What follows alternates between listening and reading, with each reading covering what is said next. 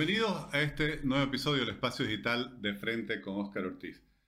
Estamos siguiendo lo que sucede en Venezuela, esta nación hermana que sufre eh, las consecuencias de un gobierno autoritario dictatorial y que entre las últimas medidas que ha tomado ha sido inhabilitar nuevamente a María Corina Machado para ocupar cualquier espacio público y se entiende para poder ser candidata. Conversaremos con Pedro Uruchurtu, coordinador de Relaciones Internacionales de 20 Venezuela, la organización política que lidera María Corina Machado y obviamente de su campaña también. Pedro, muchas gracias por aceptar esta invitación.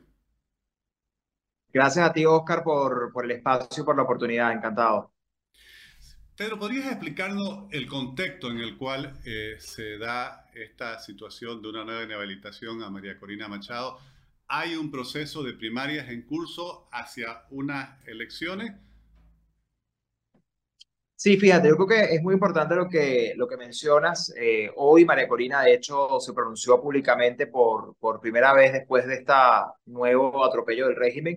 Y, y, lo primero que ella dijo, y fue muy enfática, es que desconoce esta decisión porque al final es irrita, es inconstitucional. La manera en cómo esto además se, se, se decidió demuestra, bueno, cómo actúa este régimen. Eh, hay que recordar que ella arbitrariamente ya había sido inhabilitada en el 2015 por un año para evitar que pudiera concurrir a las elecciones parlamentarias de, de aquel momento que le dieron la, la, la, victoria opositora a esa Asamblea Nacional. Eh, fue una victoria muy importante.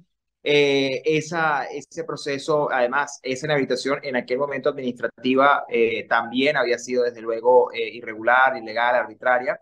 Y eh, ahora resulta que de cara a las gestiones de un supuesto diputado eh, de oposición, que obviamente estos regímenes siempre crean sus oposiciones a la medida, eh, con la intención de buscar información con respecto al estatus de eh, María Corina en la Contraloría, resulta que en la respuesta que le da la Contraloría es que en el expediente de aquel año encontraron un expediente adicional eh, que la inhabilitaba eh, por 15 años. Eh, además, con unos argumentos absurdos, desde que es culpable de robarse un avión, de la migración venezolana, en fin, una arbitrariedad. En cualquier caso, lo importante en esto es eh, decir que esto no es una inhabilitación, de hecho no lo reconocemos, jurídicamente no tiene ninguna sustentación, es una, una simple aberración en el punto de vista de cómo esto se, se implementó para acusar a María Corina, pero sobre todo para impedir lo que está ocurriendo hoy. Oscar, tú mencionabas, en efecto, en octubre, el 22 de octubre, tendremos una elección primaria en Venezuela y esta elección eh, todo apunta a que María Corina la va a ganar. Estamos viendo en las calles, los sondeos de opinión, está construyendo un gran movimiento, está despertando al país nuevamente después de eh, algunos meses de, de adormecimiento, de incluso de apatía. Otra vez el país está reconectándose con la posibilidad de un cambio en el año 2024 a partir de esta primaria y el régimen lo sabe. Por lo tanto, el régimen no tuvo otra idea que eh, pretender inhabilitarla como lo, lo, lo, lo, hizo, al punto de que, como ella lo dijo hoy, esto pareciera que terminó siendo un grave error porque le han dado una fuerza importantísima e internacionalmente hoy María Corina está en todos los titulares por eh, la manera en cómo el régimen actuó contra ella. Pedro, al rechazar a María Corina esta decisión, entiendo que ha ratificado su voluntad de continuar participando como candidata en las primarias. No solo la ha ratificado, sino que además la Comisión Nacional de Primaria, quien es que organiza este proceso, que además es un proceso de la sociedad civil, es un proceso organizado por los venezolanos sin intromisión del régimen, esta comisión desde el primer día siempre fue muy firme con la idea de que cualquier eh, candidato, incluso si estuviera inhabilitado, eh, podía participar e inscribirse. Ese era la primera, eh, el primer punto clave acá. Eso no ha cambiado y además María Corina se mantiene muy firme luchando, se mantiene eh, decidida a participar, a ganar la primaria y además a ser la, líder de la oposición legitimada en este proceso para enfrentar a Nicolás Maduro en el año 2024. Lo más importante de este proceso eh, también es que es un proceso en el que eh, ella ha decidido continuar, como he dicho, hasta el final, entendiendo las consecuencias, entendiendo lo que ello significa, pero también asumiendo la enorme responsabilidad que significa despertar y movilizar este país en este momento.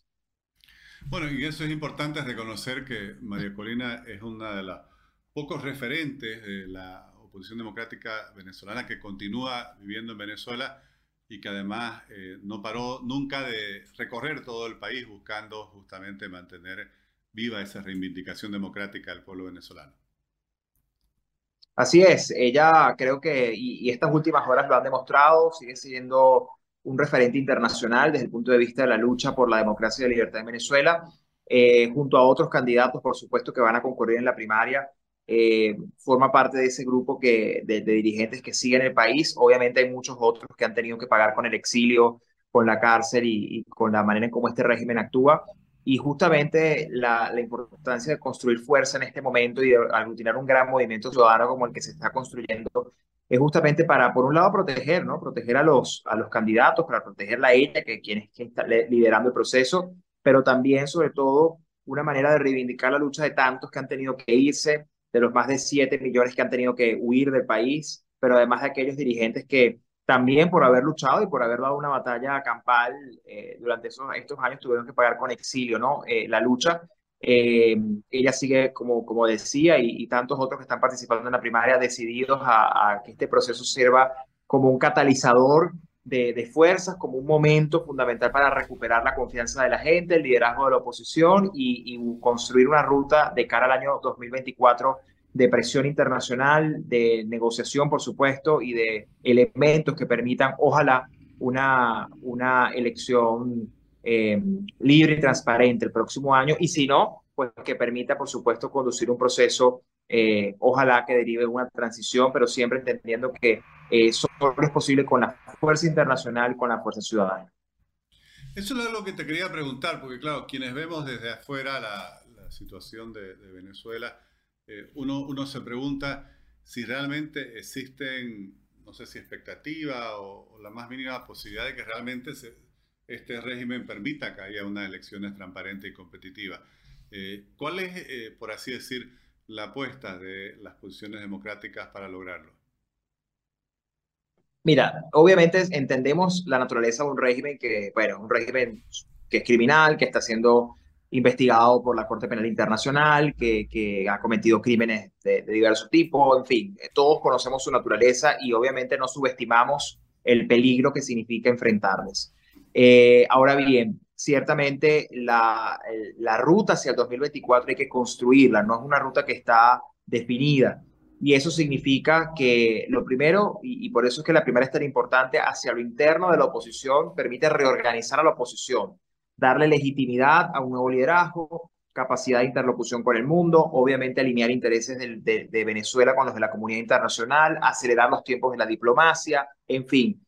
A partir de allí y de allí en adelante, todo un proceso a partir del cual pues eh, empieza una presión importante y una articulación dentro y fuera para lograr condiciones, negociándolas, por supuesto, conversando con la comunidad internacional, propiciando esa posibilidad y haciéndole entender al régimen que el costo de no aceptar estas condiciones, de no negociar estas condiciones, de no abrir paso a un proceso libre y transparente, es altísimo. Por lo tanto, eh, crear los incentivos para que esto ocurra. No será un proceso fácil, evidentemente, pero lo primero que esto requiere es un nuevo liderazgo, que sea capaz de hacer esto, que tenga la confianza de la gente, el reconocimiento internacional, desde luego, y a partir de allí avanzar en ese proceso. No hay todavía garantías, eh, hay que hablar y hay que decirlo, Oscar, este es un proceso que, aunque constitucionalmente eh, está pautado para el 2024, ni siquiera hay fecha. El régimen no ha planteado ninguna condición o, nada que haga parecer que va a ser un proceso electoral libre y transparente, como es obvio, no lo van a permitir. Y, tampoco han dado incentivos para o, señales de que van a hacer un proceso distinto. Por lo tanto, eso hay que propiciarlo. Y eso solo lo puede hacer un nuevo liderazgo acompañado de la gente y del mundo. Y será un camino difícil, será un camino complejo que implicará hablar con muchos actores, coordinar con muchos eh, actores dentro y fuera, pero que al final eh, es la opción que nos queda eh, en un momento en el que el país ha decidido volver a luchar y en el que esperan no volver a ser defraudados y esa es la gran responsabilidad y compromiso que hemos asumido. Pedro, y para finalizar, como coordinador internacional de, la campaña Maricolina Machado, ¿cuál es el mensaje que ustedes dan justamente a, quienes vemos desde fuera la evolución del proceso político de Venezuela y, sobre cómo generar esa conciencia con relación a, a, la dificilísima situación que vive el pueblo venezolano. Bueno, Oscar, lo primero, decir con, con total solidaridad y, y- y además eh, acompañamiento de, de la lucha que ustedes también en Bolivia están dando, ¿no? Porque al final enfrentamos eh, males similares y, y la misma naturaleza, ¿no? De, de, de estos, de estas tiranías. Y, y eso es lo primero, ¿no? Elevar un mensaje de conciencia y de alerta a- al mundo democrático acerca de estas realidades, Cuba, Venezuela, Nicaragua, Bolivia y otros tantos países que se enfrentan en mayor o menor grado a, a, a, las consecuencias, a los embates de estos regímenes. Alzar la voz es fundamental.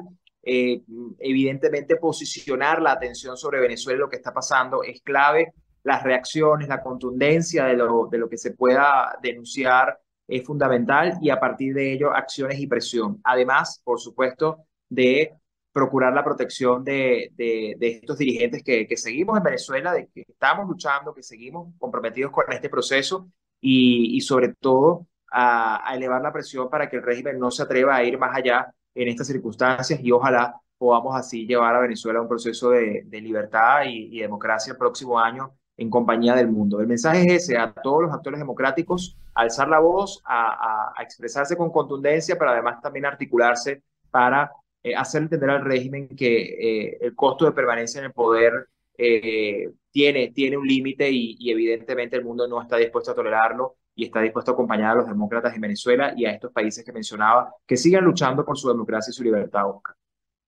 Bueno, Pedro, muchas gracias y de nuestra parte también toda la solidaridad con ustedes, Gracias. quienes defienden esa transición pacífica eh, por la vía democrática para que el pueblo venezolano pueda recuperar eh, sus libertades y su democracia. Un abrazo, estimado Pedro, y gracias por acceder a esta conversación. Gracias a ti, Oscar, por el espacio y por la oportunidad. Gracias.